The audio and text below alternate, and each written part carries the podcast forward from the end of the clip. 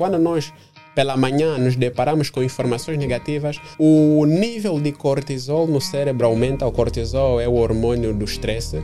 O nível de cortisol no, no cérebro aumenta. Isso faz com que você tenha 70% de chances de ter o seu dia mais negativo. No episódio de hoje, nós tivemos um convidado muito interessante. Ele que é Albino Pintar, hipnoterapeuta. Ele até queria me.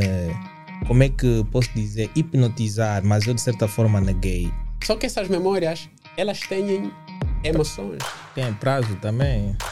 Não tem prazo. Mas eu assim nessa idade consigo voltar para aquela minha fase de infância. Podemos fazer um teste? Não, não. A todas aquelas pessoas que têm aquele desenvolvimento de ansiedade ou depressão ao longo do tempo, dicas como estas que foram dadas aqui poderão de certa forma substanciar ali com informações que poderão ajudar num determinado tratamento. A questão, por exemplo, da, da pornografia e masturbação é um problema gravíssimo na nossa sociedade. Mas é uma coisa, é assim, você pensa, tem uma necessidade, tem uma situação qualquer porque isso é um refúgio. Aconteceu, você está estressado ou você está sozinho, vem já as informações. Oi, é com uma. Hum, Vai revelar o segredo de muita gente. O responsável pela informação, que é o Albino Pintar, passou-nos muitos detalhes que vocês, de certa forma, poderão ganhar mais conhecimento. E assista o episódio que poderá ser interessante para ti.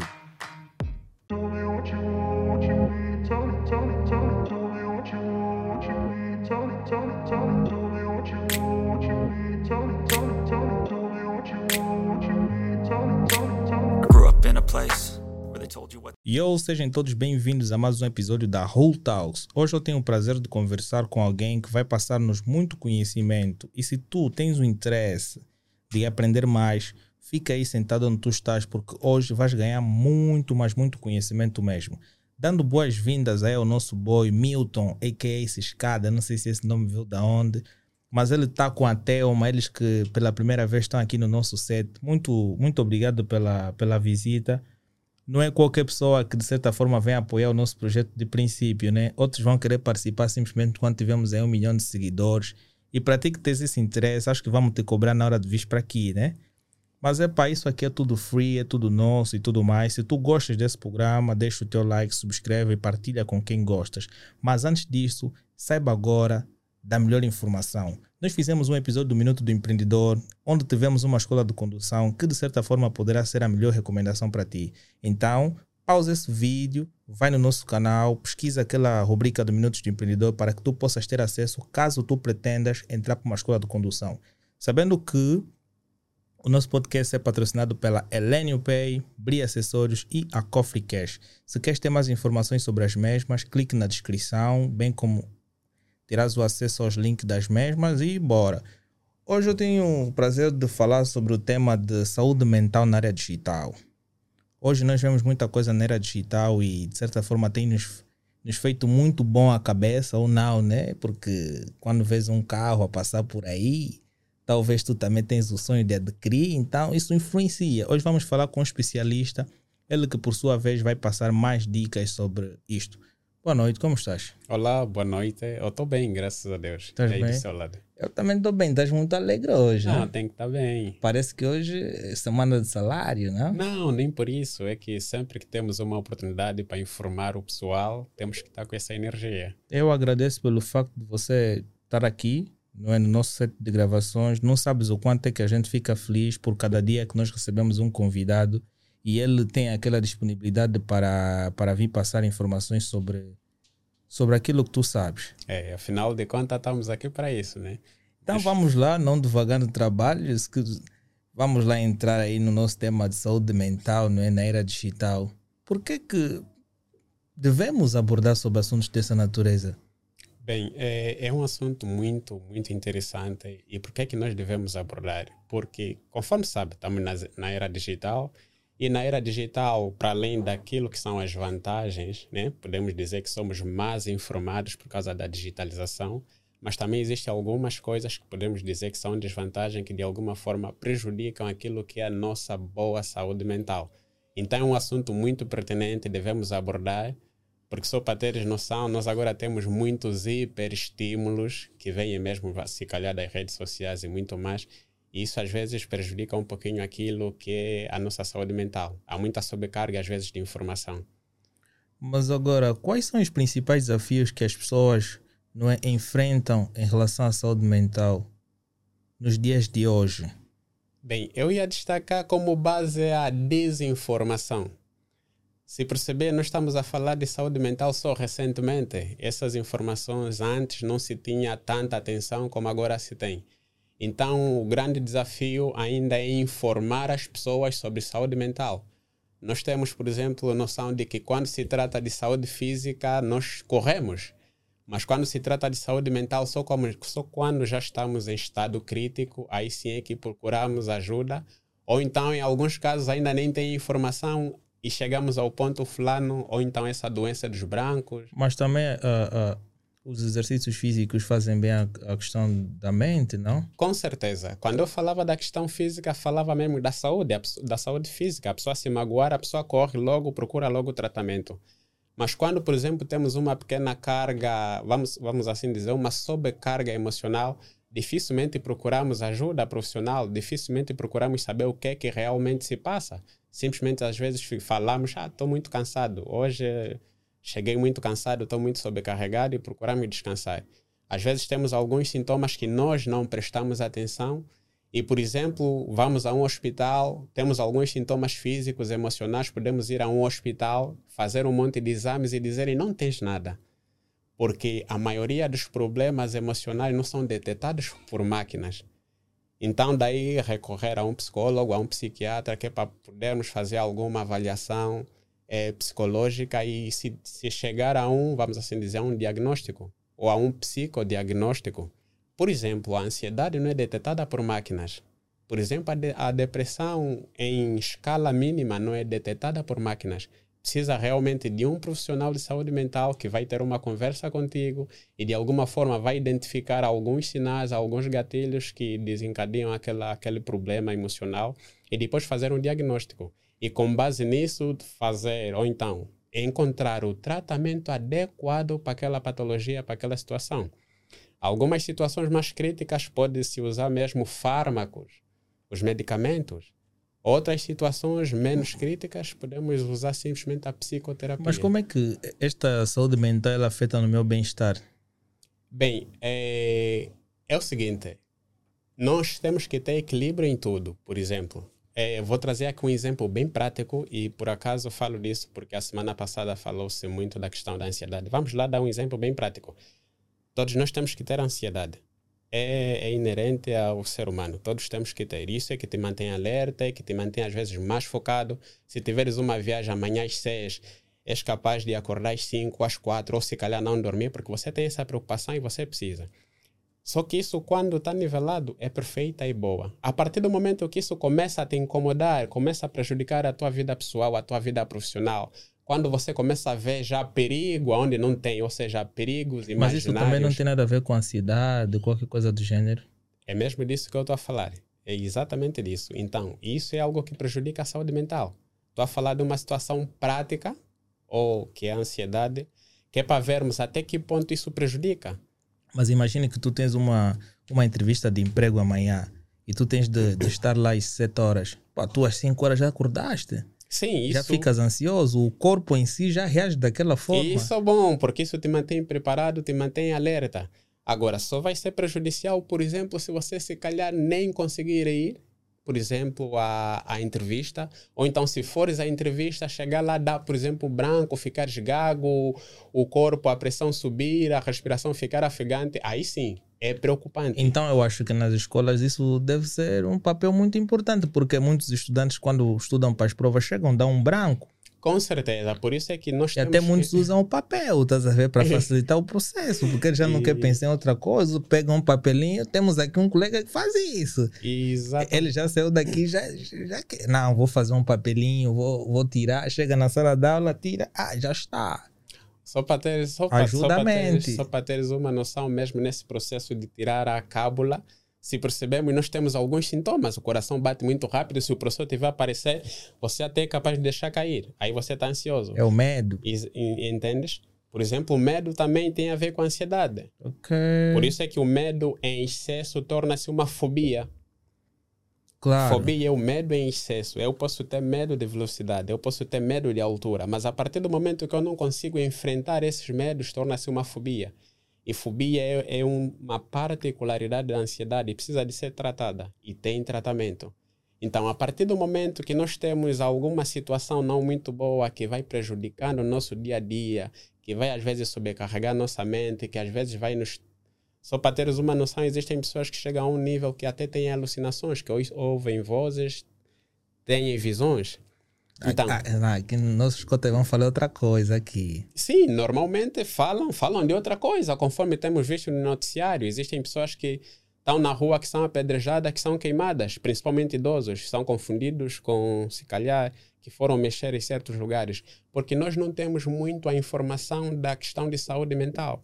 Mas como, quando é que, quando uma pessoa ela está a sofrer por este tipo de situações, quais são os sinais que ela apresenta?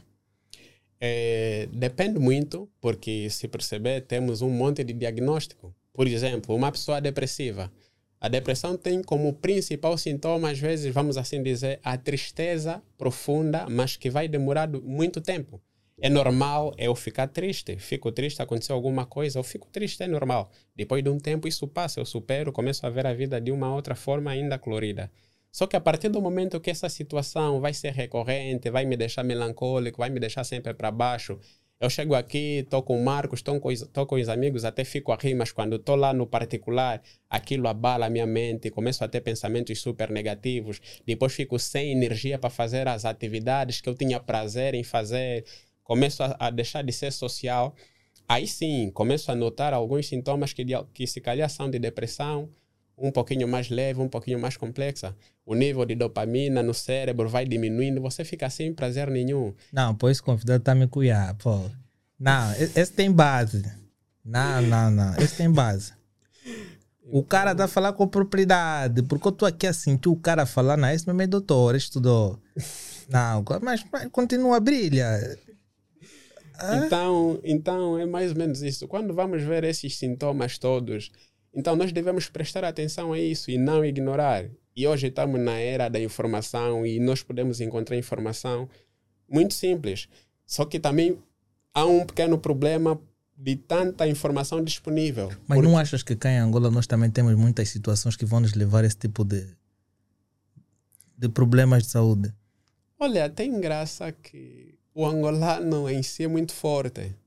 Claro, mas é, é muito nos forte. últimos dias fomos muito mais fortes. Agora eu vejo muita gente aí mais frágil. Eu ia dizer que a questão da culturação. Hoje nós estamos a beber muito de fora. Se perceberes, o brasileiro é muito emotivo. É muito emotivo. E nós hoje parece que estamos a nos abrir e falar um pouquinho mais daquilo que nós sentimos. Por exemplo, hoje os filhos já conseguem falar no pai, tenho ansiedade, pai, acho que tenho depressão. E os pais não têm, vamos assim dizer, o tabu. Porque existem pessoas que só não falam aquilo que sentem porque os pais, porque os amigos vão pensar que eles são fracos. Conforme dizem, como é que é? É, frescura. Então, existem pessoas que às vezes não conseguiam expor aquilo que realmente sentiam, que não conseguiam compartilhar, com receio que se calhar seriam criticadas, seriam olhadas como menores, como inferiores, como se não fossem fortes. Então hoje isso está a se informar mais e realmente as pessoas estão a expressar aquilo que realmente sentem. E vemos que parece que estão a ser mais frágeis, mas não, nós precisamos expressar aquilo que nós sentimos para que de alguma forma, se eu expresso aquilo que eu sinto e o meu amigo aqui ao lado sabe, olha, isso acho que deve ser um problema que precisa de um profissional pode de alguma forma me orientar, desculpa, a procurar um profissional. Então, precisamos de alguma forma falar, falar, falar. Eu que falei tanto em colocar o telefone no silêncio, mas o meu telefone não, não tá. Mas agora, o que que, quais são as estratégias que, que tu recomendas para promover uma boa saúde não é, mental no dia a dia? Porque ao longo dos dias nós temos um, muitos obstáculos, por exemplo, o trânsito, não é? Exatamente. É? Uh, o sol também influencia bastante, porque dizem que alguns durante a manhã estão mais calmos e, e quando chega de tarde pelo, pelo aquecimento fica um pouquinho mais, mais inquieto. O que é que tu recomendas? É, É o seguinte, primeiro, primeiro precisamos realmente de profissionais qualificados. Precisamos de profissionais qualificados. E depois, precisamos que eles estejam disponíveis para espalhar, porque eu, por exemplo, eu estou, como é que eu vou dizer? A minha luta é levar a saúde mental ao maior número de pessoas. E imagina, com uma técnica que ainda é tabu na nossa sociedade, hipnose. Então, se já é um pouquinho difícil as pessoas procurarem um psicólogo, imagina um, as pessoas procurarem um profissional de hipnose ou de hipnoterapia. Então, precisamos informar mais e as pessoas precisam estar mais receptivas. Hoje, os órgãos de comunicação social, e é incrível que já temos um podcast onde se fala de saúde mental. Isso já é uma grande vantagem. Então, nós estamos aqui a disseminar, só que uma coisa é certa. Não, qual, este podcast qual é? Não, temos aqui o podcast e já chamam um convidado para falar sobre saúde mental. Não, nós aqui o nosso principal objetivo é passar conhecimento para as pessoas. Perfeito. Por isso é que tu estás aqui a passar esse conhecimento. Eu também não sei, estou a aprender aqui bastante. Perfeito. Significa dizer que se eu tiver um sintoma como esse, vou lançar lá o Marcos, porque ele tem esse problema, estás a ver? ele pode, de certa forma, marcar umas sessões aí. Perfeito. Então, então é isso. Estamos aqui para informar, para formar. E pronto, só esperamos que as pessoas estejam receptivas a isso, que as pessoas estejam mais abertas a conhecimento, porque nós estamos numa, numa, numa era numa sociedade em que as pessoas é, elas têm uma ideia, têm uma crença e não se permitem receber outras informações, não se permitem às vezes só ouvir o que o outro tem a dizer e elas bloqueiam logo. Elas têm uma ideia, mesmo que você tenha uma opinião diferente, às vezes nem conseguem ouvir. Então nós precisamos de mais abertura que as pessoas baixem um pouquinho mais aquilo que são os seus filtros, as suas crenças, para que recebam e, se fizer sentido, busquem ajuda, se fizer sentido, mudem de comportamento. Mas agora, nessa fase em que a era digital tem um grande impacto a nível global, não é? Quais são os impactos na era digital e das mídias sociais na saúde mental das pessoas? Porque porque as pessoas quando têm acesso a essas informações observam muitas coisas e tu podes ter uma ideia e depois te deparar com outra ideia, depois te deparar com outra ideia e depois tu ficas confuso. Como é que. É, é verdade. É o seguinte, é muita informação e quando nós lidamos com muitas informações, às vezes é difícil gerir.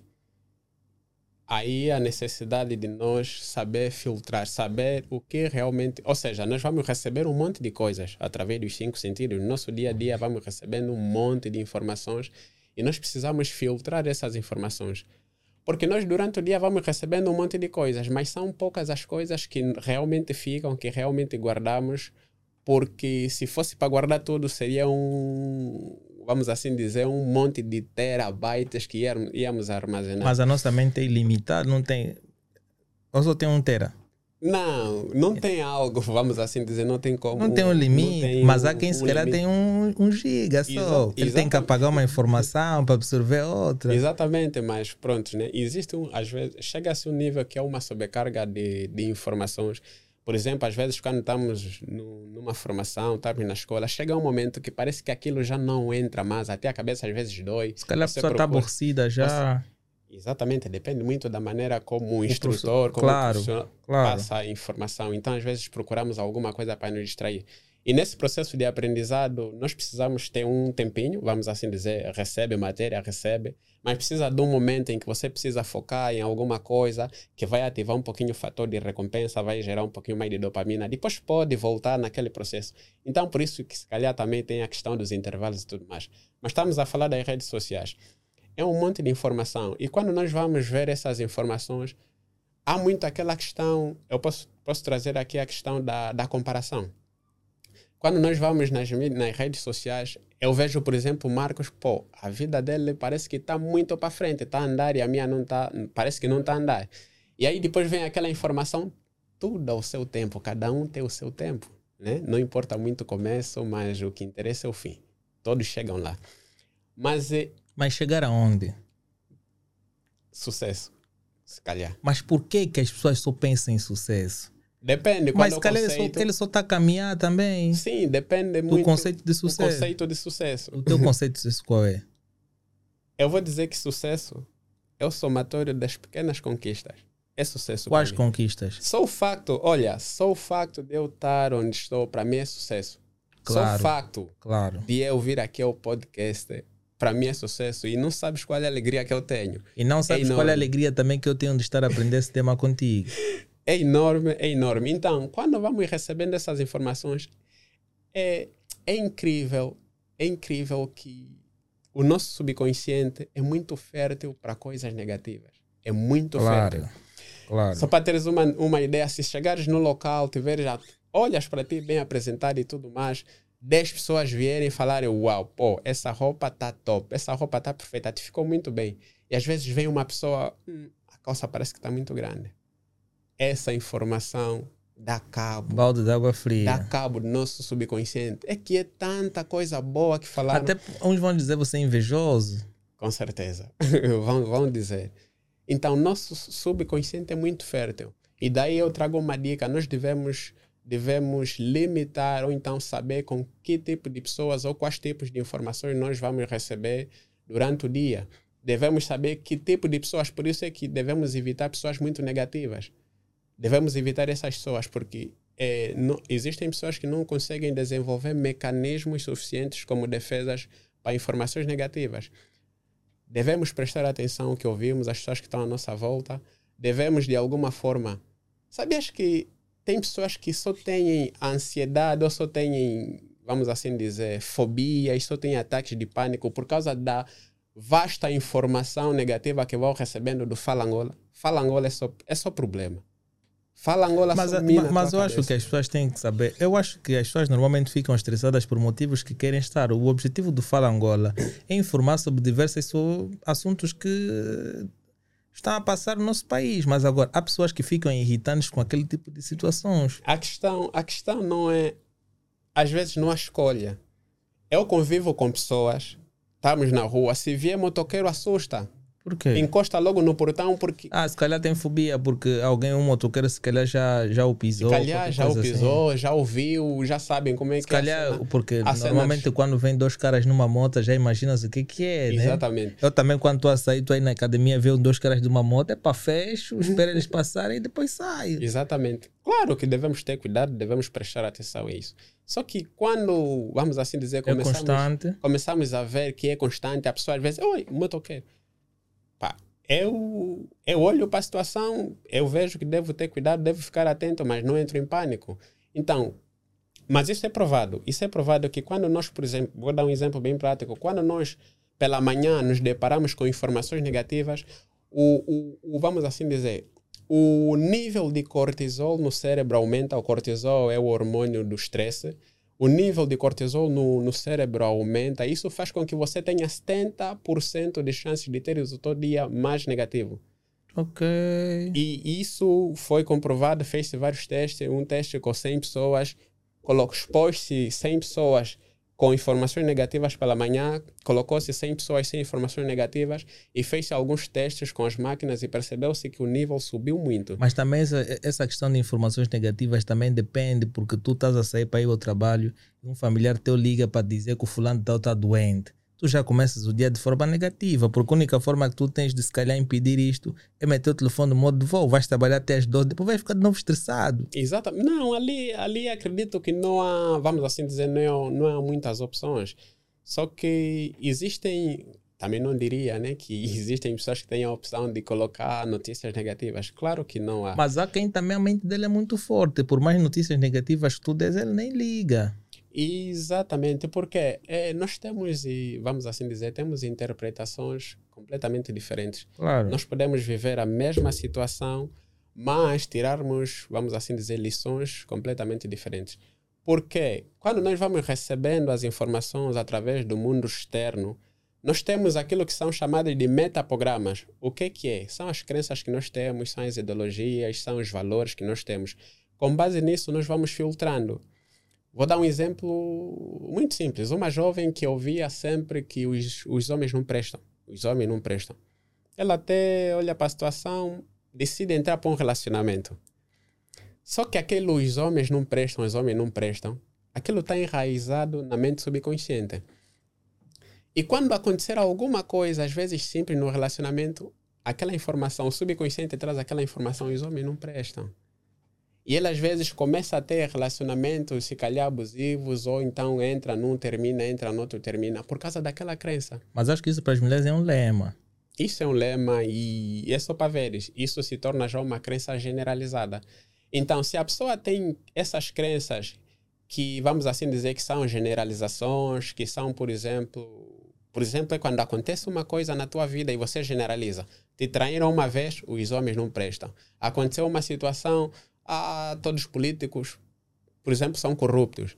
Então, são situações que aconteceram uma vez, duas vezes e a pessoa generalizou. Ok. Então, isso são alguns metaprogramas que nós vamos tendo. Então, eu recebo as informações do meio externo, eu tenho alguns filtros e com base nesses filtros eu tenho, por exemplo, um estado, um estado interno. Isso vai representar um estado interno e a partir desse estado interno que eu tenho, eu tenho um comportamento. Então, por isso é que às vezes nós vamos, eu recebo o mesmo estímulo, o Marco recebe o mesmo estímulo, passamos pa, pela mesma situação, mas com base na nossa história de vida, com base nas nossas crenças, nós vamos interpretar completamente diferente.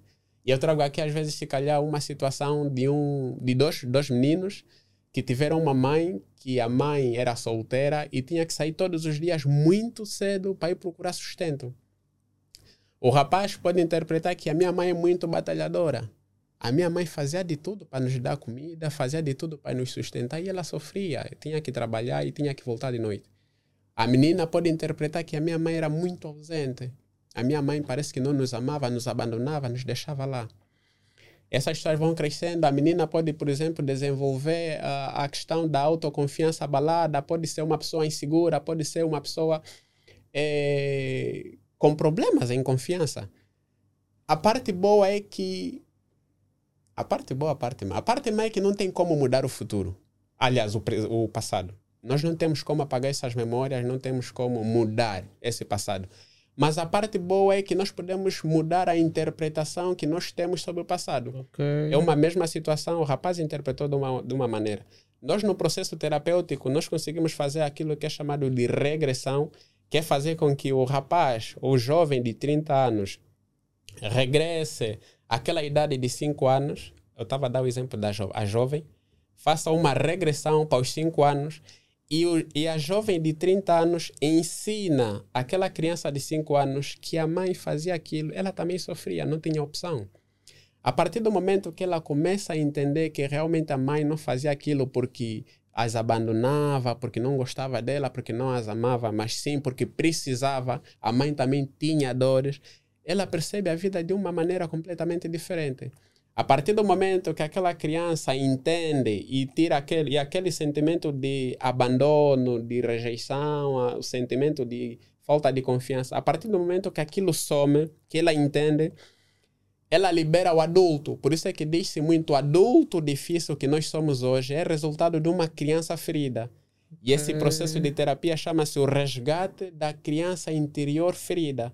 É aquilo que às vezes sempre falamos que nós temos uma criança ferida lá dentro. Uma criança está sempre lá. E depois de limpar, uh, a saúde mental fica de boa. E depois de limpar, o adulto de hoje começa a ver a vida de uma forma completamente diferente. Porque o que é que acontece? É, vou dar um exemplo bem simples. Existem pessoas que têm fobia de barata. Prontos, barata. Você diz Eu acho que todas as mulheres têm mesmo fobia de barata. Umas só adquiriram. Teu mano tem fobia de baratas? Algumas, é desde criança. Algumas adquiriram também já. Mas é o seguinte: é adulta e você diz barata é inofensiva. Tudo bem, a sua mente consciente sabe que é inofensiva. Até entende. Você conversa com ela, mas o que, que a barata ia te fazer? Por acaso nada. Mas quando você coloca a pessoa. Será, será, que aquilo não é um hábito que ela criou desde criança, ao fugir a barata e depois fugir? Depois também pode ser influenciada pelo meio, os pais, a mãe, fugir, a tia, a prima. Então, aquilo se tornou, vamos assim dizer, uma crença. Então, ela até entende que não precisa de ter medo daquilo. Mas se você colocar a barata ao lado dela, o subconsciente traz as sensações é que o corpo treme, é que a... há quem há quem pode desmaiar e eu, tudo eu mais. Eu conheci conheci uma cliente que sempre que via gato assim próximo desmaiava e no bairro dela que tinha um monte de gatos. Não, porque se calhar falavam que o gato é outra coisa. Exatamente.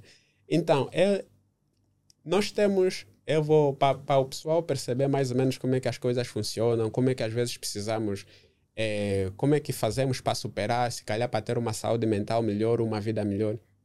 Precisam entender, conhecer um pouquinho mais como é que a mente funciona, como é que a nossa mente funciona. Eu acredito que todos já ouviram que nós só usamos 5 ou 10% de toda a mente. E se calhar se usássemos mais, como é que seria? Mas isso fez um estudo, um estudo já há, muito, há um bom tempo, um neurocientista, e ele dividiu a mente em três. É o Gerald Kane. Ele dividiu em mente consciente, mente subconsciente e mente inconsciente.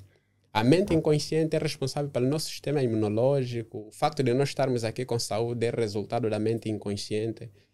É, o batimento cardíaco, a respiração, tudo isso. Nessa mente inconsciente é difícil tocar, não, praticamente não se toca. Tem a mente consciente, que é a mente que estamos a usar nesse exato momento. E segundo alguns estudos, ela representa 5, outros diz que representa 10% de toda a mente. O que é que tem nessa mente consciente? Nessa mente consciente é onde tem a nossa, vamos assim dizer, os nossos pensamentos, é onde tem, por exemplo, a nossa força de vontade. Por isso é que muita gente às vezes diz assim, olha, a partir de hoje vou para a academia, tem toda a energia, tem força de vontade, recebeu motivação do marketing e tudo mais, eu vou. Escreve, paga a academia dois meses, três meses. E por acaso vai. Está todo motivado, vai, oh, pô, o corpo está bom. Segundo dia, terceiro dia, vai. E quando perceber uma semana, duas semanas, ah, já tenho preguiça. Ah, vou amanhã. Oi, é como? Vamos? Ah, não, a próxima semana. Ela tinha força de vontade. Só que o grande problema é que a força de vontade vai desgastando. Mas também os exercícios também, se calhar ele está ter lesões, isso influencia não, bastante. Ser, isso é um, é um outro caso. É o extra principal. Tudo bem, eu posso dar um outro exemplo, se calhar alimentação mais regrada, se calhar dizer, olha, vou ficar um mês sem beber Coca-Cola, um indivíduo que gosta muito de Coca-Cola. Ou então, pronto, olha, vou ficar uma semana sem ver a dama. Tem força de vontade. Tá ah, depende, vai conseguir. Não vai conseguir. Então, isso está na mente consciente. O problema é depois dos três dias, a necessidade. Tá Exatamente. Tá isso está na mente consciente. É onde nós fazemos as nossas escolhas, é onde, é onde nós damos as justificativas. Se eu perguntar por que, que colocou essa, essa Lacoste, qual é a cor? Eu nem sei lilás. lilás. Por que, que colocou? A tua mente consciente vai trazer logo uma justificativa. Por que, que meteste chapéu? É para meter o chapéu porque se calhar quando saí de casa estava um pouquinho disso. É uma justificativa só. Ela representa 10%, 5%.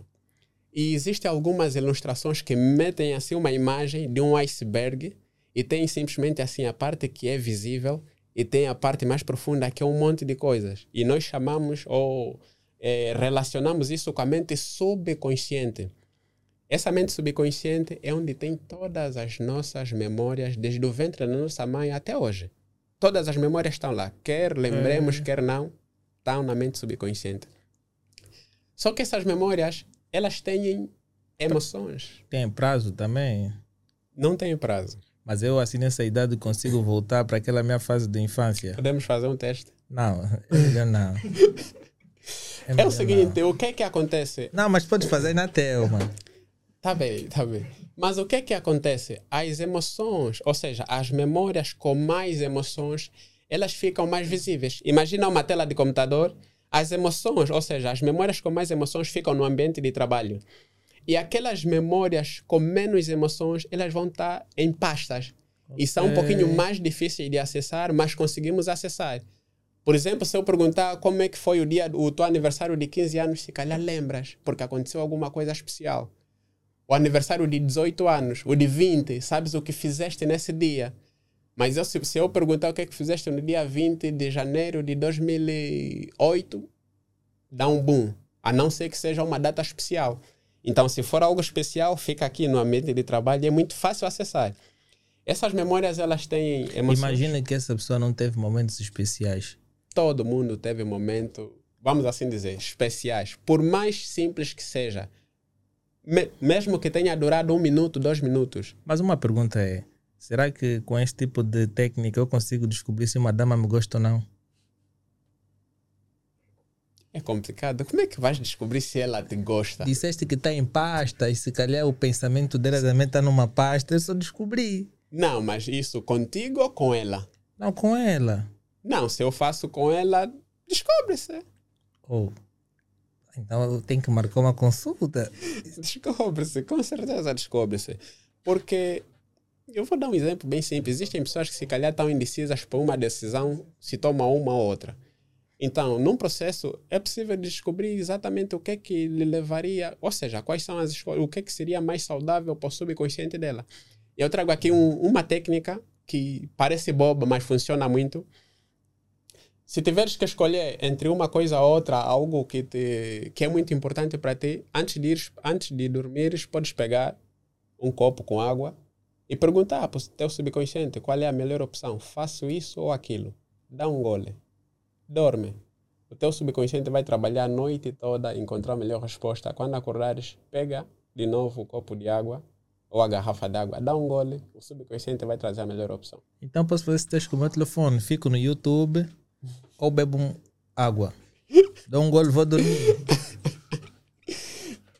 Depende muito. Aí vai, estamos a falar de. Pronto, né? Só que nessa situação, estamos a falar para o dia seguinte. O que é que ias fazer? Nessa situação, podes dar o gole, dorme. Mas vai depender muito daquilo que. Ou seja, da tua força de vontade, daquilo que são as informações que você tem no subconsciente. Por exemplo, é. existem pessoas boé viciadas, boé viciadas. E inclusive existem pessoas que dizem assim: eu tenho insônia, mas está com o telefone. Olha, não, não consigo dormir. Está aí a teclar recebe uma mensagem que de, de alguma forma desperta o subconsciente. E muitas pessoas só têm problema de insônia por causa dos hábitos, os hábitos não muito saudáveis. E sabe, sabemos que é recomendado que a pessoa, quando vai, você tem que treinar o teu subconsciente que quando você vai para a cama é para dormir. E uma vez que você vai muito para a cama e está sempre no telefone, o teu subconsciente entende que a cama não é para dormir. Então, que é às vezes para ficar o telefone, que às vezes é para falar com a fulana, com a cicrana. Então, quando você começa a ganhar novos hábitos, claro que você vai ter uma saúde mental melhor, uma saúde mental top. Mas conforme estava a dizer, mente consciente, mente subconsciente. A parte mais incrível é que entre essas duas mentes existe uma camada que os grandes estudiosos chamaram de fator crítico. O que é, que é esse fator crítico? Por exemplo, se eu disser para vocês que o céu é vermelho, essa informação vem, passa na mente consciente, encontra essa barreira que é chamada de fator crítico, compara as informações. É vermelho, você já tem a informação que é azul. Então, ela vem e diz assim: essa informação não coincide com o que você tem, e sai. Você diz uma coisa para uma pessoa: olha, você devia ser, você do, do sétimo dia, você, por mais que vê com capítulos e versículos que, que devia rezar no domingo, ou então o contrário, essa informação vem com base em todo o conteúdo subconsciente que ela tem, ela não recebe, isso não entra. Então, o que que normalmente é o, no processo da hipnoterapia fazemos? Nós arranjamos, nós temos uma técnica que é a hipnose, que vai fazer com que esse fator crítico, essa segurança saia, é como se ele tivesse adormecido e as informações todas, todas as informações que elas vêm, encontram essa abertura e permite que essa informação vá para o subconsciente. Ou seja, nós podemos ter maior facilidade ou maior acesso a essa mente mais profunda, a essa mente mais complexa e fazer ressignificações que se calhar nós lutaríamos 10, 20, 30 anos para significar. Mas o, o ambiente de trabalho, de certa forma, também afeta a saúde mental dos funcionários. Afeta muito. Afeta muito. Tanto mais que uma das questões que afeta a, a saúde mental, para além da questão biológica, porque existem pessoas que são muito sensíveis, parece que são mais sensíveis a, a gatilhos externos. Há, há situações que iam te abalar, mas não abalam fulano. Você vê o fulano, parece que é muito positivo, aconteceu uma cena, mas está sempre a rir. Existe também questões biológicas, existe a questão do histórico familiar, vai depender muito do meio em que você estava. E existe a questão do meio ambiente, que é aí a questão dos trabalhos. Os trabalhos, existem trabalhos de muita sobrecarga, existem trabalhos que estressam muito, existem trabalhos que cobram muito da pessoa, de muita pressão. Tanto mais que essas situações podem causar aquilo que chamam uh, a síndrome, ou então a, a síndrome de burnout, que é a sobrecarga emocional. Muita gente tem tanta pressão, tanta pressão, que vai para casa, vai para a cama, deita, acorda nós normalmente devíamos acordar ressignificado, mais leve e tudo mais, mas essas pessoas acordam muito cansados. Então, essa sobrecarga vai dar cabo da nossa mente, da nossa mente e pode gerar, pode gerar aquilo que é o burnout, que é o grande, ou então esgotamento mental. Então, o ambiente de trabalho é muito, é muito importante, tanto mais que existe aquilo que chama dos perfis comportamentais. O que que é? Se nós soubermos os perfis comportamentais, que é aquela coisa que nós já ouvimos, o fulano é sanguíneo, o fulano é melancólico, o fulano é, é estável. Se nós soubermos, ou seja, se os homens dos recursos humanos tiverem a capacidade de estudar os perfis comportamentais, vão saber como direcionar melhor os funcionários. Por exemplo, é muito complicado, é quase impossível você colocar um indivíduo com perfil comportamental estável no cargo de liderança. Um cargo de liderança, você tem que colocar um indivíduo sanguíneo, que é o indivíduo que está muito focado a resultados, que é o indivíduo que vai olhar para ti e vai tomar, olha, eu quero que se faça isso desse jeito. O indivíduo estável. É, porque nem todos conseguem trabalhar sob pressão, ele está num cargo, vem muita pressão e ele não consegue não, lidar não, com aquela situação, ele não consegue desenvolver. Então isso tem uma certa influência. Com certeza tem. É a questão do perfil comportamental, é a questão dos temperamentos. Essência, não falo muito então, isso é muito importante para sabermos direcionar cada um no seu posto. Mas agora, depois de, de, das pessoas né, começarem a ter noções de que estão a padecer por este tipo de, de doença, quais são os benefícios da busca de um profissional? Bem, os benefícios são, são altos. É o seguinte, é, nós existem algumas coisas que nós podemos de alguma forma fazer sozinhos Antes, é recomendada a busca de um profissional sempre, mesmo quando às vezes nem temos aquilo que. não temos problema. Por isso é que diz-se muito que a prevenção é melhor do que o tratamento. Então, existe, existe uma coisa muito, muito interessante e parece bobo, muito trivial, mas a respiração é muito, muito importante, tanto mais que criaram ou então chamaram de respiração diafragmática, que é aquela respiração que às vezes vemos que a pessoa puxa o ar por 4 segundos, solta pela boca por 7, puxa de novo. Então, isso de alguma forma faz com que é tão poderoso que causa alterações no nosso cérebro. Uma coisa bem interessante, meditação, ajuda muito. Uma coisa que é muito... Porque as pessoas que meditam ficam bastante tranquilas, aqueles que fazem yoga. Yoga tem a ver com meditação e tudo mais, não? Quase. Meditação, yoga são coisas de alguma forma diferentes. Porque a meditação faz muito a nossa mente. Faz, faz muito. Bem. Por quê? Porque você tira, você tira. É como se tirasses um tempinho para você e os pensamentos viessem e você não prestasse atenção neles. Eles vêm e vão. Chega a um nível de meditação que você fica a meditar, se calhar, 30 minutos e não passa nada na tua mente. Não passa nenhum, nenhum pensamento. Porque o processo de meditação é, é, é, é, muito fixe, porque você no primeiro dia, se calhar, vai meditar só um minuto.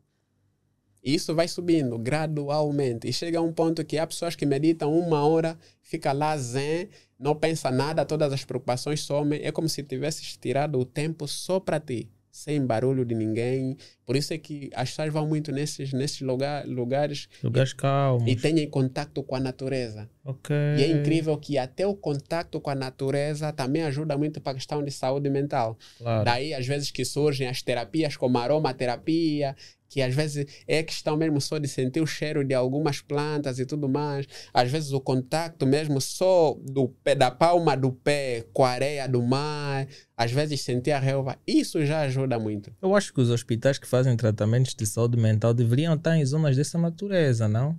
Ah, deveriam estar devia. distantes das zonas comuns na cidade, porque devia. nós temos aqui um que está muito próximo do tá barulho. Está muito próximo. Como é que os pacientes daí vão ficar bem tranquilos se é que tem uma buzina daqui, um barulho de um paciente? Isso é, uma, é algo que realmente tinha, tinha que se ver. Eu, o ano passado, conheci um, vamos assim dizer, uns jovens que por acaso ajudavam, tinham uma clínica na África do Sul, ou tinham um convênio com uma clínica na África do Sul, e ajudavam os, os jovens na reabilitação, principalmente os jovens que precisavam de desintoxicar. Intoxicar. E aquela, aquele centro de desintoxicação estava distante da cidade, praticamente numa floresta em que a pessoa ficava desligada de tudo. Ficava desligada do, vamos assim dizer, da tecnologia, sem telemóvel, sem nada. Ficava desligada das outras pessoas, não tinha contato com o mundo externo. Isso ajuda muito, porque Só que de certa forma te isolam durante um período e depois voltas a né, se reconciliar com as pessoas. Há um choque emocional e pode gerar uma crise. é.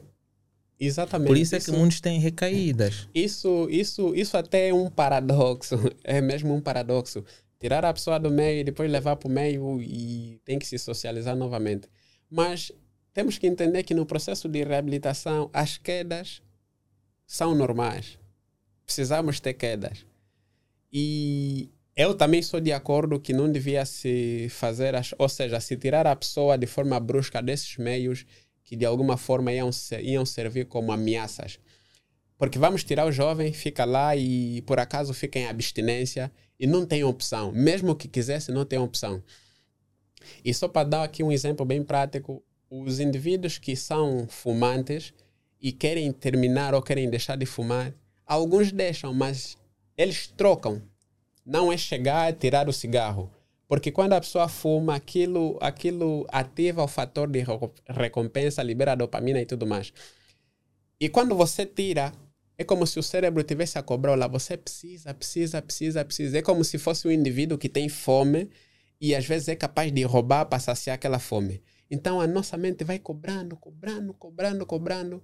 E só vai parar quando você encontrar aquilo que gera aquele sentimento, aquela dopamina. Então, algumas pessoas precisam, e a regra é, precisa deixar aos poucos. Se a pessoa fumava um maço, vai fumando menos, aos poucos, aos poucos, aos poucos, até que chega a um ponto que a pessoa encontra um equilíbrio. Se calhar às vezes precisa só de um por dia. Pode ficar assim durante meses. Mas, no final, precisa de alguma forma ter alguma coisa, ou então masca muita pastilha, precisa mexer a boca, ou então às vezes gosta de ficar com um palito na boca, como se tivesse a fumar. Aquilo substitui aquele cigarro. Então você tem isso e o subconsciente, a nossa mente interpreta como se aquilo fosse o cigarro. É um processo. Exatamente, tem que passar por esse processo, porque quando você tira, é complicado. Eu vou dar um outro exemplo bem prático. A questão, por exemplo, da, da pornografia e masturbação. É um problema gravíssimo na nossa sociedade. Mas é uma coisa, é assim. Você pensa, tem uma necessidade, tem uma situação qualquer, porque isso é um refúgio. Aconteceu, você está estressado você está sozinho, vem já as informações. Oi, é como? Uma. Hum, Vai revelar o segredo de muita gente. pronto, vai uma. Você vai, vai fazer o processo, você vai fazer aquilo, vai. Ah, se calhar já, já, já tem uma marcação. Tudo bem, tudo bem. Aquilo vai, vai, vai gerar um fator de recompensa, vai ativar e é muito, muito forte. E tem graça que quando você termina, vem a sensação, se calhar, de nojo, de pô, meu, como é que eu Fiz fui por fazer? quê? Se fiz por quê? Vem o sentimento de culpa e tudo mais. Mesmo com, quando tu estás com uma jovem, também por vezes vem aquele sentimento Exatamente, de culpa. Queres mandar já ir Também embora. vem. Então vem isso e você, pô, nunca mais vou fazer essa brincadeira. Não, para nunca mais. E existem pessoas que até oram, prometem a Deus, dobram Deus, nunca mais. Até se eu fizer, me mata. yeah. Vai passar um dia. Vai passar um dia, o jovem tá lá assim, tipo, pô, ga- É. Não, só mais hoje. Só mais hoje. A pedir muito favor. Não, só hoje. Deus, só mesmo hoje. Mas há quem também faz isso, ora mesmo para tirar É. uma. Não brinca. Não, mas realmente dá mesmo uma sensação de culpa, porque tu vês, pô, É pesado. não havia necessidade de fazer isto. É pesado. Porque eu vou, eu vou dizer assim: o grande problema até não é o ato, é o sentimento que vem depois. Entendes? Isso é que realmente dá cabo das pessoas. Isso, né? Se, isso, mas para falarmos que também, se for recorrente, pode até prejudicar fisicamente. Eu já vi casos de meninas que danificaram até os lábios vaginais por causa da masturbação. Já vi indivíduos que diminuiu o tamanho, perdeu a ereção, porque chega um momento que você está tão acostumado com o digital que o físico às vezes não dá prazer. Estás a ver? Ok. Você aí luta para subir, não sobe, mas quando fores aí ligares a tela é, Aí tá escondido. é rápido. É, é ele, mais ninguém. Estás a ver? E aí já também nos traz a facilidade do acesso. É, é à que também tem uma outra coisa. Quando tu estás sozinho, tu não tens que desempenhar a tua performance. Agora, quando tu estás acompanhado, ainda querem ver se vai fazer 30 minutos. ou Exata- não. Você faz exata. 5 minutos. Ei, ei, ei. Tá vendo? né? Então, a sensação. Há quem também tem esse trauma. Há quem prefere usar isto. Não estou a recomendar ninguém. ah? Claro que não. Há quem prefere fazer isso porque ele acha que, pô, aqui ninguém vai me julgar. Porque essas meninas hoje estão rodadas, mano. Com certeza. Estão rodadas e tantas, vai chegar e pá, tá bom, queres ficar comigo uma hora ou vais dar uma rápida e vais embora? Ah, não, mas É, não, é não pesado. quero, não, não virei. É pesado. E ele que está a precisar. Vai mentir. É pesado. Vai preferir, não, vou tirar uma, já, já está. Depois vai ficar, ei, tirei por quê? não, mas também é muito complicado. Mas agora, uma, uma questão que eu quero saber. Quais são os mitos mais comuns relacionados à saúde mental? Os mitos mais comuns. É, nós, quando mais novos, pensávamos que a psiquiatria era o hospital dos malucos. E algumas pessoas, às vezes, não, não conseguem falar. é, não Não, conseguem. mas eu acho que a- até hoje, para eu te vejo você entrando numa psiquiatria, veja que tá aí louco. Eu- Já Não, até assim. hoje ainda tem, tem ainda, ainda essa crença ainda, ainda funciona. Um outro, um outro, né? É, é esse mito, né? Que quem procura psicólogo tá maluco, ou sei lá o que, quem vai no- na psiquiatria tá maluco. A outra questão é, se calhar, o. Conforme diziam, que é coisa lá do, do exterior, era coisa do outro mundo. A outra questão é que dizem muito que quem tem problemas mentais é porque é fraco. Um homem a falar que tem isso, que tem aquilo, é fraco. Então, nós temos aquilo, principalmente os jovens, só para teres uma noção, é, os jovens é que sofrem muito com a questão da saúde mental. E se teres uma noção, o, o índice de, de suicídio é mais nos jovens. Não, mas tu também tens de jovens. ver mediante a nossa sociedade, tendo em conta que para encontrar emprego está difícil e aquela pressão que nós temos da nossa família, tu tens uma idade, automaticamente tens de pegar para ir trabalhar, sustentar, ver as dificuldades que a tua família está a passar, ver, epa, é um monte de É coisas. muito, é muito pesado. namoras à toa, engravida a filha alheia, Yeah. o tio quer que você casa. É muita situação que vai fazer com que você saia da tua zona de, Yeah. de conforto. É muito. E isso influencia muito na frustração. E depois, quando fazer aí um teste aí ao lado do David Bernardino, nós aí olhar de lado no retrovisor, o homem tá. Yeah, é muito, é muito, muito pesado. Por isso é que eu acho que devíamos ter mais, mais profissionais e acompanharem mesmo essas pessoas.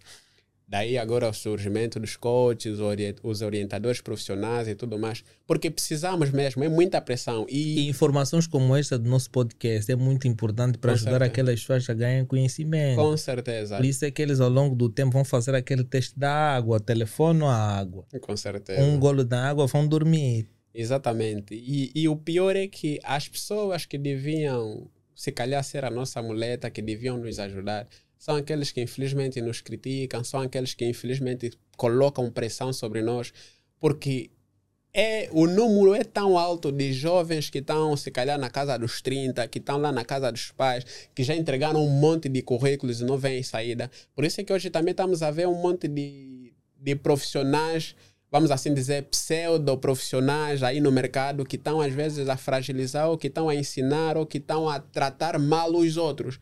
Por isso é que vemos pessoas que vai te dizer que é, é isso, mas você diz, você se formou onde? E eu trago aqui como exemplo prático, temos um monte de pseudo-coaching, temos um monte de pseudoterapeutas que infelizmente estão às vezes a piorar aquilo que é a questão dos, dos jovens. Eu estava com um jovem a semana passada que tinha o problema, por exemplo, o problema do, do, de falar ao público, medo de falar ao público. Ele só, de, só, só te olhar nos olhos tem grandes dificuldades. A questão dele é problema de rejeição. Ele procurou, por exemplo, um treinamento de oratória para conseguir melhorar a comunicação dele, para lidar melhor com o público e tudo mais. E um formador vai dizer, olha, você acha que nunca mesmo vai funcionar. Ele grava aquilo. Quer dizer, eu já procurei ajuda e aqueles que deviam me ajudar são aqueles que dizem, olha, você não tem solução. Então isso dá cabo das pessoas. Então os nossos familiares, se fossem mais informados, eu acho que de alguma forma teríamos uma saúde mental melhor, porque as famílias é que são aquilo que são, é aquilo que são o nosso porto seguro, é aí onde nós devíamos encontrar segurança. Mas infelizmente é ali onde somos bombardeados. Você vê um indivíduo, por acaso vai nos amigos, os amigos lhe dão coragem, olha, não, as coisas vão ficar bem, as coisas vão ficar bem. Chega em casa, você só dorme, você não faz nada, vai procurar emprego. É complicado, isso é muito pesado. E aí você acaba não dormindo. Mas, É mas, muito mas pesado. tocando nessa senda, quais são as principais barreiras para o acesso ao tratamento e apoio para problemas de saúde mental? Porque Olha, ter acesso ao tratamento por vezes é difícil e apoio nós não temos, porque a nossa família muitas das vezes não apoia. Eu vejo muita gente quando tem esse tipo de problema, a família te interna e depois te abandona. Ok. É o seguinte, eu hoje, hoje já falo que temos mais, temos um monte de profissionais disponíveis e é um monte de campanha a psico na banda, muito, muitos psicólogos ficam às vezes mesmo na rua a fazer atendimento gratuito. Eu, em particular, 2020, 2021, fiz um monte de atendimentos gratuitos e tem graça que existem pessoas que por acaso até precisam de ajuda e dizem que precisam de ajuda, mas não agem é complicado. Às vezes você tem um profissional ali, está a passar um monte de pessoas com problemas mentais, com estresse. Esse estresse devia te levar ao profissional para dizer: Olha, estou estressado. Não é para dizer: Não me chama, estou estressado e ir embora. Entendes? As pessoas têm que olhar para o profissional de uma maneira completamente diferente, porque eles estão ali. Nos hospitais públicos tem profissionais, tem psicólogos. Tem psicólogos que trabalham em particular que a consulta é básica, são 5 mil kwanzas. E eu vou trazer aqui uma situação que aconteceu em 2020. Imagina o seguinte: uma pessoa que já perdeu a irmã por causa da depressão suicidou-se. Ela diz que está em depressão. Está aflita, entra em contato com o albino. Olá, estou nessa situação, isso, isso, isso. Tá bem, vamos fazer consulta. Quanto é que é? É X. É, na altura, 10 mil kwanzas.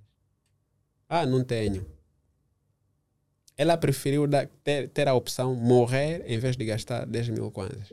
Ela Como é acabou possível? falecendo. Não, graças a Deus não. Mas preferiu não fazer o tratamento. Ela, ela queria grátis, como justificativa, minha irmã já morreu. Não queria Ok. gastar 10 mil kwanzas. Tipo, as pessoas olham às vezes também para o profissional de saúde mental. Infelizmente não valorizam. Pensa-se muito que quem formou-se em psicologia e tudo mais está para fazer trabalho voluntário, ou então trabalho Ok. das ONGs. Então não valorizam. Então a pessoa ficou quatro anos, cinco anos a estudar, fez um monte de treinamento. E a pergunta muito comum: a consulta é grátis? É complicado. Então você vai ver uma pessoa, infelizmente também não temos a cultura, mas você vai ver uma pessoa que não investe 10 mil kwanzas, 5 mil kwanzas na saúde mental dela, mas consegue tirar 100 mil kwanzas ou 20 mil kwanzas no dia seguinte para comprar as cenas básicas. É incrível como é que nós invertemos as coisas. É incrível que você vai ver o pessoal a preparar, a gastar milhões para um casamento, sendo que sabe, ou tem na cabeça, eu acho que eu não quero casar com esse gajo. E isso vai terminar logo. Mas não consegue tirar 50 mil kwanzas ou 100 mil kwanzas para procurar um coach de relacionamento ou um terapeuta de casais para ver a situação, de, a, situa a situação deles.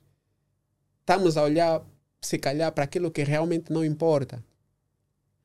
Hoje uma pessoa, você vai dizer, olha, precisamos fazer consulta, está a lamentar e tudo mais. Não tem dinheiro. Mas se aquela dama que ele gosta falou e me envia saldo de dois pau agora, vai aparecer dinheiro rápido. Entendes? Então vai depender muito do que que motiva a pessoa a fazer o que precisa fazer. E nós nos movemos por duas coisas: ou por dor ou por prazer. Ou você quer muito alguma coisa, ou você está muito incomodado com alguma coisa, você precisa se mover. E normalmente as pessoas só se movem quando estiverem muito aflitas, debaixo, vamos assim dizer, no fim do túnel, e aí, olha, preciso de ajuda. E às vezes o caso fica já um pouquinho mais grave e vai ser mais caro. Às vezes vai precisar, era uma coisa, porque as pessoas ignoram, ah, um estressezinho, ah, uma dor de cabeça, ah, estou cansado, ah, não, uma ansiedadezinha, ah, não dormi, não dormi. Só quando aquilo apertar realmente, quando tiver já aflita, sintomas físicos, quando o cabelo tiver a cair, porque aí já está a tocar na estética, na beleza, aí sim é que vão procurar. E fica mais caro. Por isso é que precisamos prestar atenção e estar mais atento à questão de saúde mental, porque mente e corpo são um só. Se a mente não estiver boa, o corpo reage. É aquilo que chamam de doenças psicossomáticas. Questões mal resolvidas na mente podem se refletir no corpo. Aquelas questões. Só para teres uma noção, houve um indivíduo que pegou no telefone da, da dama a ver assim as fotos que ela mandou para o outro tipo, a mente é como se o tempo tivesse parado e o corpo reagia. E depois ele você também treme. nunca lhe mandando aquelas fotos. É complicado. Então, é uma coisa que você está a ver, recebeu, está na mente. É o nervosismo também, ele é começa coisa, a desenvolver muita, é muita coisa. coisa. Por isso é que alguns apanham trombose. Não, claro. yeah. Também não tem tá como. Né? Mente. Alguém que tu vives com ele há, anos faz uma situação dessa, é mais fácil dizer que já não há sentimentos e termina a relação. Falar. do que fazer uma coisa dessa natureza. Porque isso, de certa forma, eu acho que também o motivo da depressão, estávamos a falar simplesmente de engarrafamento, disso e tudo mais. Tanto os homens como as mulheres também são motivos de depressão de Não, muita com gente. Com certeza. Aquilo que seria segurança para nós, que seria bem-estar, felicidade, que são os relacionamentos, hoje são, se calhar, um dos maiores fatores é estresse pra caramba. Imagina, há pessoas às vezes. Mas será que também já fizeram um estudo de um homem solteiro e de um homem que tem um relacionamento? Acho que um homem solteiro tem menos estresse em relação ao homem que tem relacionamento. Um cara solteiro está vivendo a sua tranquilidade, está vivendo sua vida nas calmas e tudo mais. Quando arranja uma dama, epa, que não for uma, realmente uma mulher com caráter e tudo mais. É estresse total, a vida do indivíduo muda. Só que há um, há um paradoxo que é o seguinte: você está solteiro, poga, não, quero ter dama. Tens dama, se não for top, poga, tenho saudade do tempo de solteiro. Queres o que então? Aquele também não sabe o que quer. Estás a ver? Está confuso. Está confuso. É Mas numa, numa senda de nós combatermos isso desde a base, qual é a importância sobre a educação mental não é, nas escolas e instituições É importante. Com certeza é. Com certeza é. E, sinceramente, eu estudei até hoje e não lembro de na escola terem falado sobre saúde mental. Não lembro de falarem sobre inteligência emocional. As nossas escolas, conforme dizem, o nosso, o nosso ensino pedagógico. E já não devia ser pedagógico, devia ser andagógico andagogia, que é o quê? O pedagógico quer olhar para o indivíduo como criança. É ensinar como criança. Olham para ti como uma criança, vão te ensinando. Andagogia é olhar o indivíduo não como criança, mas olhar ele como um ser único e perceber, por exemplo, que o Marcos, ele entende melhor dessa maneira. Entendes? O outro entende melhor de outra maneira, porque nós temos sistemas representacionais. Existem pessoas que aprendem muito fazendo, existem pessoas que aprendem muito só, às vezes só vendo e ouvindo. Existem pessoas que você tem que lhe segurar na mão, olha, é assim. É muito visual, é muito imaginário. Existem outras pessoas não. Então nós temos que mudar um pouquinho muito esse nosso sistema, que é muito técnico. Formamos, focamos muito em técnica, técnica, técnica. E nós estamos, por exemplo, agora no mercado de trabalho que não se foca simplesmente em técnica. Foca-se muito aquilo que é inteligência emocional. E que inteligência emocional é muito mais importante, é praticamente responsável por 80% do nosso sucesso da nossa vida. É que te ajuda nas tomadas de decisões, é que te ajuda, por exemplo, a gerenciar melhor o teu lar, a gerenciar melhor o teu trabalho, a gerenciar melhor as famílias. Então, as escolas deviam, de alguma forma, olhar mais para isso e começar a introduzir isso que é inteligência emocional, olhar o indivíduo como um ser único e precisa ser tratado como tal. E não existe uma fórmula para dizer assim, com fulano é assim, assim. Cada ser é único. E se perceberes, tivemos aquela situação dos SED que estavam a tirar algumas formações, alguns cursos, e um dos cursos que foi abrangido era a psicologia da educação e tudo mais é complicado como é que somos desvalorizados ou então como é que essa profissão, esse lado é desvalorizado. E a nossa sociedade está mesmo doente emocionalmente. Porque se nós tivermos saúde mental, vamos ter melhores políticos, vamos ter melhores técnicos. Então nós devíamos começar da base. O indivíduo tinha que entender aquilo que são, aquilo que são as suas crenças a Crenças crença limitantes. Exatamente, mas não só devia ser aquilo, a crença de identidade, que é uma das crenças principais, crença de identidade, crença de merecimento. Porque depois vem aquilo que vão, vai se construindo algumas coisas, porque primeiro é que os professores não estão munidos de informação como tal. Um professor vai olhar para um aluno que falha, e só para abrir aqui aspas, a maioria dos problemas, por exemplo, os medos de falar ao público, a ansiedade, alguns traumas, são formados na infância e principalmente na questão na escola.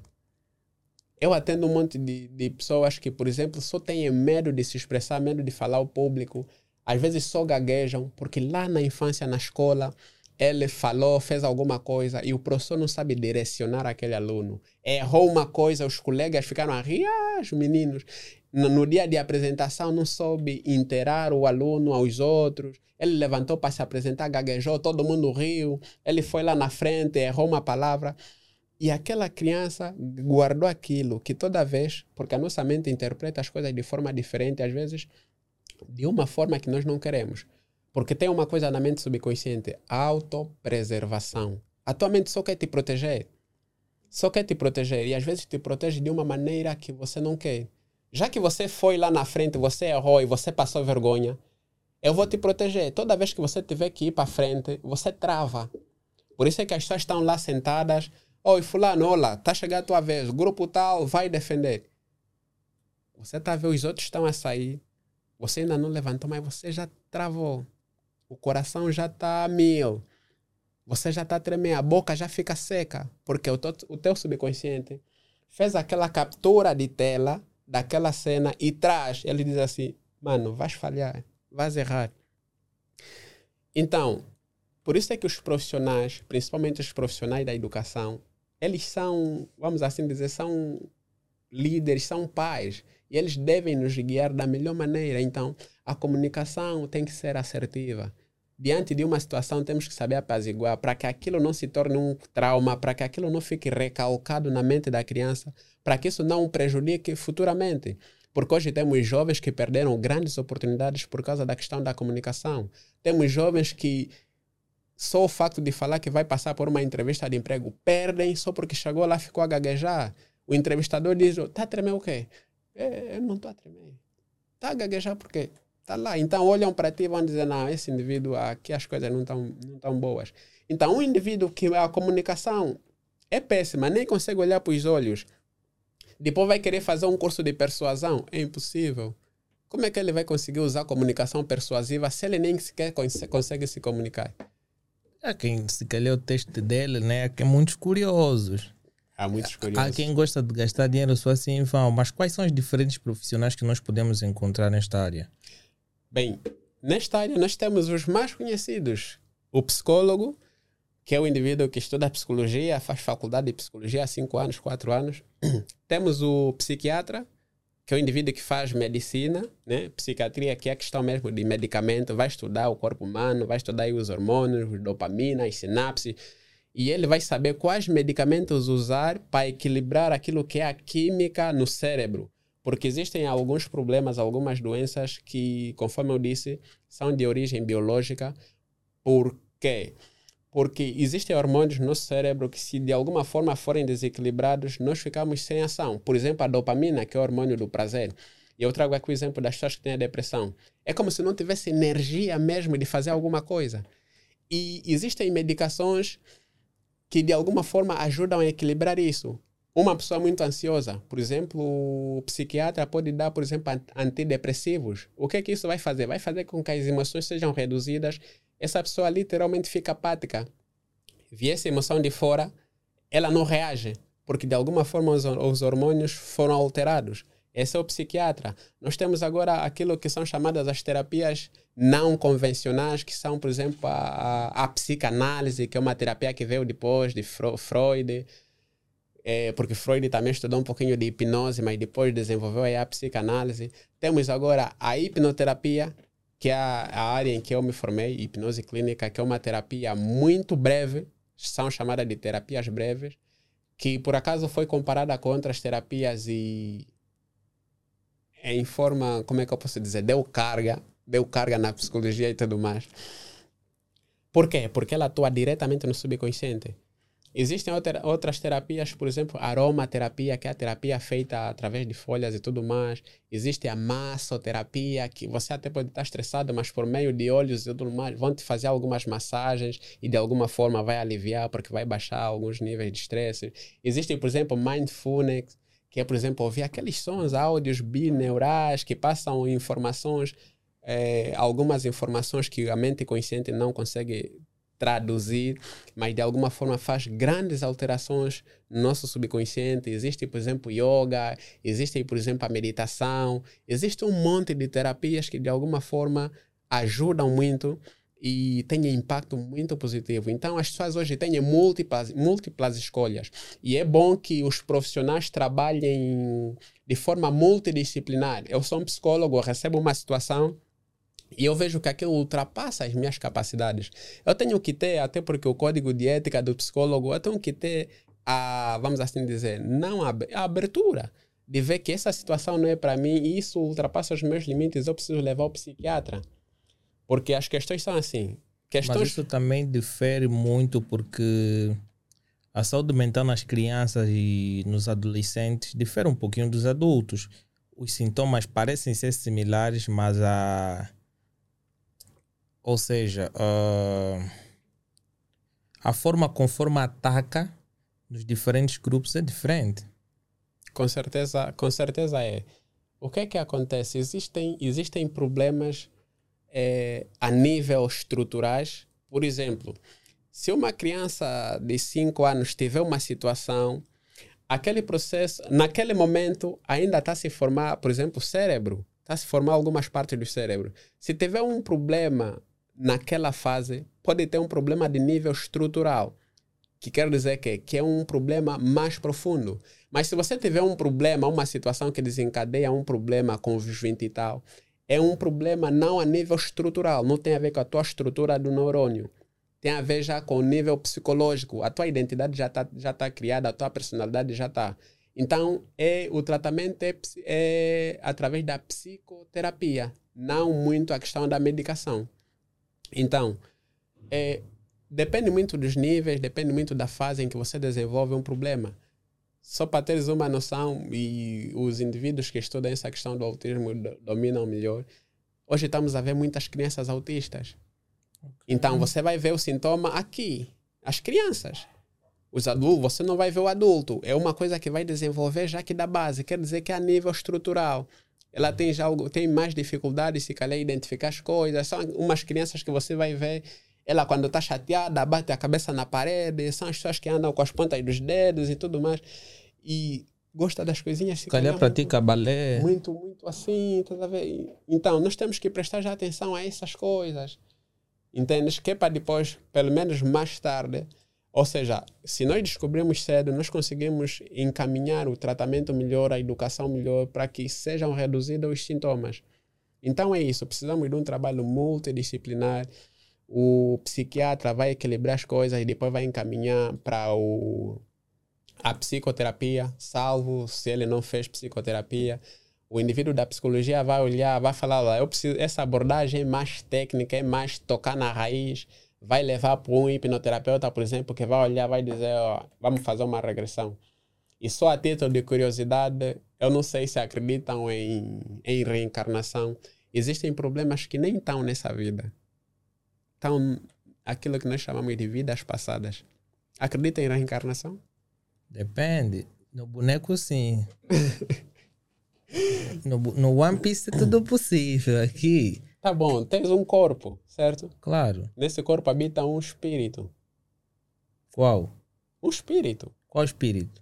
Não sei qual é o nome do espírito, mas tem um espírito. Quando você morrer, esse espírito sai. É o meu. Tá bom, é o teu. Onde é que esse espírito vai, por exemplo? Até onde você vai no céu. Tá bom, vai, paira. Tá bom, vai já no céu? Se a Bíblia diz, por exemplo, que ainda não subimos. Não, fica na lista de espera. Fica aí a pairar.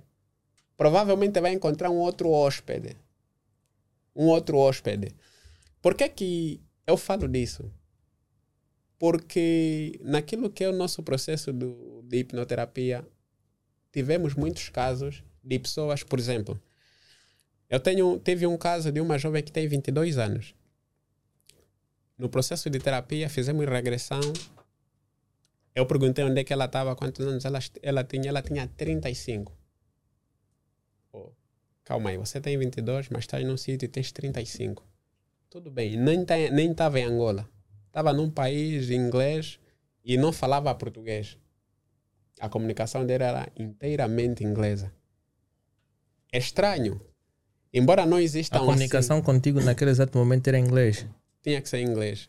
E tínhamos que mudar. Não sei que eu tinha que fazer um intercâmbio entre as duas linguagens e conseguir mediar. Tá bem. Ela viveu uma situação lá no passado, na vida passada, entendes? Que infelizmente recorre hoje. Hoje é problema. E vou dar o, o, o caso mais ou menos como é que é. Eu não vou identificar, claro. Mas era uma jovem que hoje é fanática de um cara chamado Charles. Acho que é Charles. Gosta muito de um cara. E na vida passada, nós descobrimos que ela tinha uma família. O Charles, que era o esposo, tinha dois filhos. E na aldeia dela havia um incêndio. Os filhos e o marido morreram. E ela sentiu-se muito culpada. Ela fez uma promessa não importa quanto tempo passe, mas aonde fores, eu vou te encontrar. Mencionou o nome. Isso ficou gravado. E hoje ele é boi panca de um cara com esse nome, nem sabe porquê. Ok. Então, a questão é se é verdade ou não. Existem vários casos desses. Mas para nós, o que importa é tratar. Então, tenho que também fazer comprovar. um tratamento para saber qual, qual é o, o meu espírito. A tua vida passada. Ok. Se calhar fui ladrão. Existem vários casos. Por isso é que às vezes existem, existem situações, isso em terapia vê-se muito, que parece que existem pessoas que estão a pagar erros que não são deles. Ok. Existem então, eu, eu acho que também poderias abrir uma vaga, porque muitos que não estão a conseguir emprego, se calhar estão com aqueles preguiçosos do passado. Não achas? Que se abris uma sessão ali, muitos poderão que poderão mudar essa situação, poderão conseguir ah. emprego e tudo mais. Eu acho que nós temos que marcar umas sessões aí. Vou levar já um grupo de pessoas, talvez estão com um espírito que não é dele. É interessante, porque o processo de autoconhecimento ajuda, ajuda muito. E às vezes é lá onde estão tá as nossas dores. E toda dor tem uma origem. E se tem uma origem, ela pode ser tratada. Mas agora, quais são as medidas que o governo e as instituições podem tomar para melhorar o suporte à saúde mental? Bem, primeiro deviam legalizar o, a ordem dos psicólogos. Até hoje, vamos assim dizer, a ordem dos psicólogos não está legalizada como tal. Estão à espera até hoje. Tudo bem, os psicólogos têm aí as suas carteiras e tudo mais, mas a ordem, conforme está a ordem dos engenheiros, a ordem dos advogados, não está. Então deviam olhar mais para isso e eu acredito que deviam ter mais abertura a institutos de desenvolvimento pessoal e saúde mental. Devíamos ter mais abertura eh, quanto a isso. E a máxima divulgação, a máxima divulgação, principalmente da saúde mental. Só que estamos num processo em que às vezes até a própria saúde, a própria saúde física não é, não é tão vista é um dos, é um, é um dos principais setores, mas há muita falha. Mas queríamos que também olhassem muito para aquilo que é a questão da saúde mental, porque da mesma forma que a saúde física impacta o nosso corpo, a saúde mental também impacta. E se tivermos melhor saúde mental, os nossos corpos de alguma forma vão reagir melhor, teremos uma sociedade bem melhor com tomada de decisões top, top, top. Os índices de suicídio diminuem, os índices de perturbados diminuem. E se vocês verem, por exemplo, temos vários, permita-me a expressão, malucos na rua, que isso devia ser um problema de saúde pública, porque muitos são agressivos e muitos jovens às vezes recebem chapada desses indivíduos. Deviam olhar para isso e dizer, por exemplo, esses são um perigo para a sociedade, podem causar acidente, podem bater às vezes as pessoas. Deviam recolhê-los e colocá-los no centro e como causam mesmo acidentes. Então, nós vemos vários ali, mas ninguém olha para essa situação e diz assim: olha, temos que tirar esses jovens dali. Então, olha, uma vez eu vi um, um, um maluco, ela passar, estava do outro lado da estrada e o presidente da república ia passar. tu tinhas de ver, ele está no meio da estrada e o militar da UGP está lhe dizer para sair. Ah, Interceptou o camarada, ele mandou voltar. O cara voltou. Eu vi, ah, esse não é maluco. É, esse não é maluco. Não, não é maluco. Ah, na situação não, voltou. O, o carro presidencial estava a caminho uhum. e o cara da UGP fez com que o cara saísse dali para ir para o lado onde ele queria. Sim, Saiu rápido. Eu queria ver aquela situação, como é que seria o fim. Mas saiu rápido. A saiu. força. Olha só. Passou do outro lado. E, e, e não largaram. Ele ficou assim. Quando a caravana presidencial passou, yeah, ele ficou a zanzar por ali. Mas é complicado. Mas agora, quais são os recursos disponíveis para que as pessoas que procuram aprender mais sobre saúde mental existem materiais para pessoas que têm curiosidade em aprender mais sobre isto?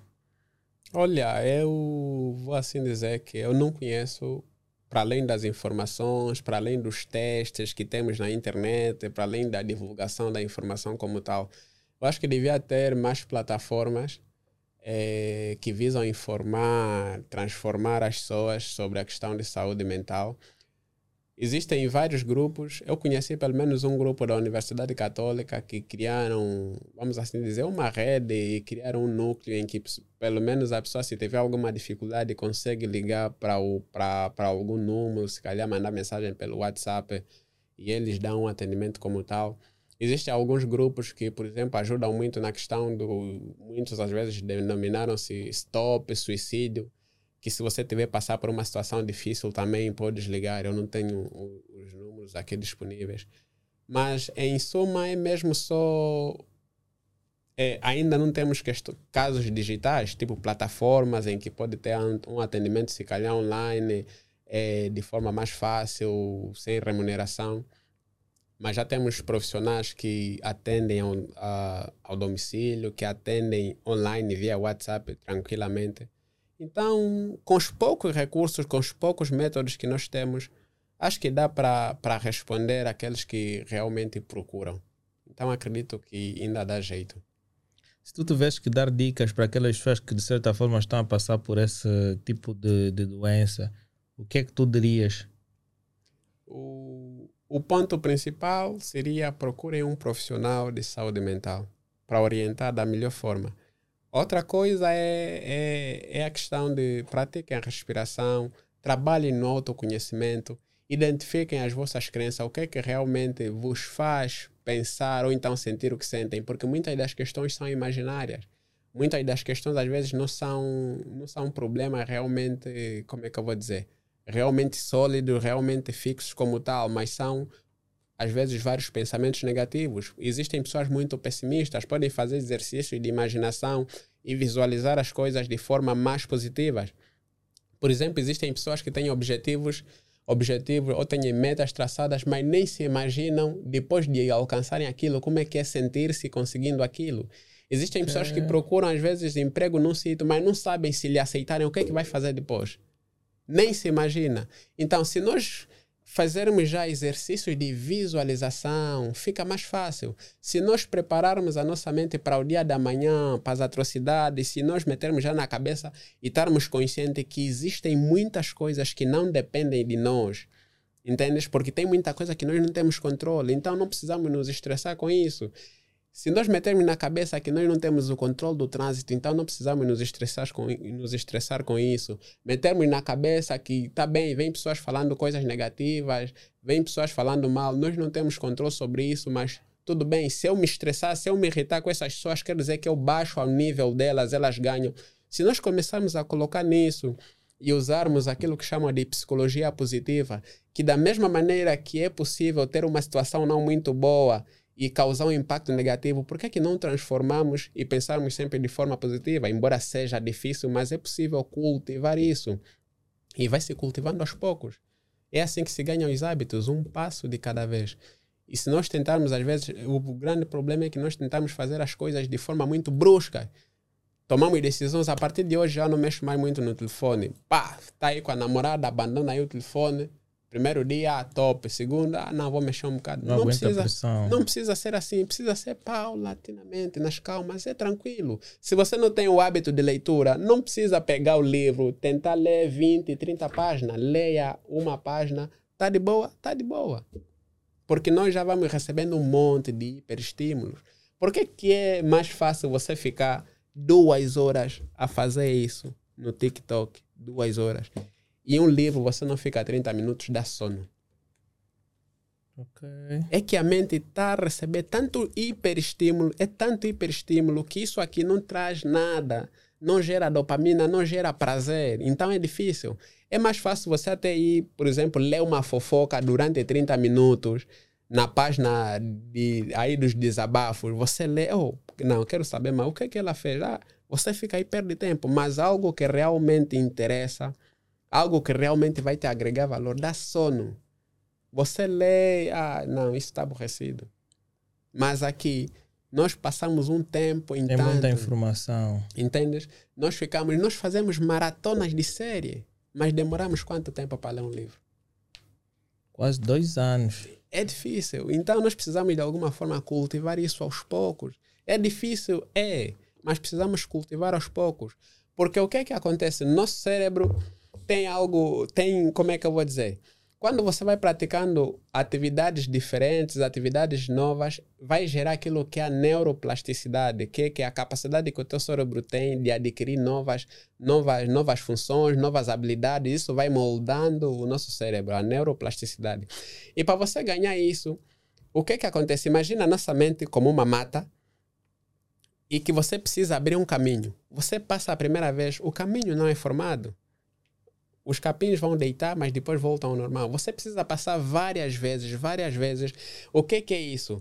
Te, a tua mente, na tua mente vai se criar novos caminhos neuronais, novas ligações, sinapses e tudo mais, e depois aquilo vai ser fácil, vai ser automático. Se você passar várias vezes, é fácil fazer aquilo. Claro. Agora imagina, a tua mente já tem o caminho para a coisa errada, o caminho, o caminho, o caminho. Você passa aqui só uma vez, isso aqui não fica, não fica, não cresce capim. Então você precisa passar várias vezes e não fazer mais isso.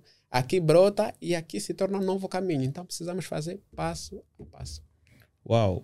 É com boas dicas que a gente vai aprendendo. Não é? Epa, Albino Pintar, muito obrigado pela tua presença. Eu, de certa forma, aprendi muito. Acredito que os nossos 663 seguidores e Perfeito. mais novos seguidores que virão por aí, não é, poderão não é, dar esse suporte e ganhar esse conhecimento. Se tu gostas desse episódio, deixa o teu like, subscreva o canal, ajuda-nos a bater a meta de 20 milhões de inscritos. Perfeito. Dizendo que esse podcast é possível graças a três empresas que têm dado todo o suporte, que inicialmente uma delas é a Elenio Pay, a outra é a Coffee Cash e finalmente temos abrir acessórios.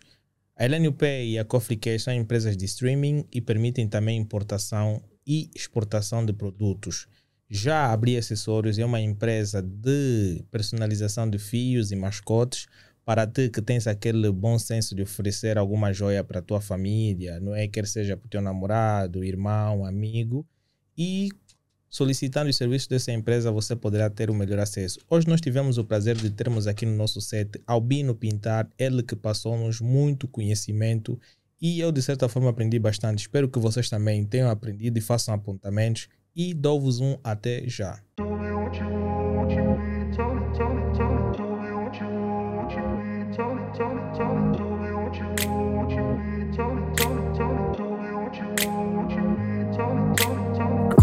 Place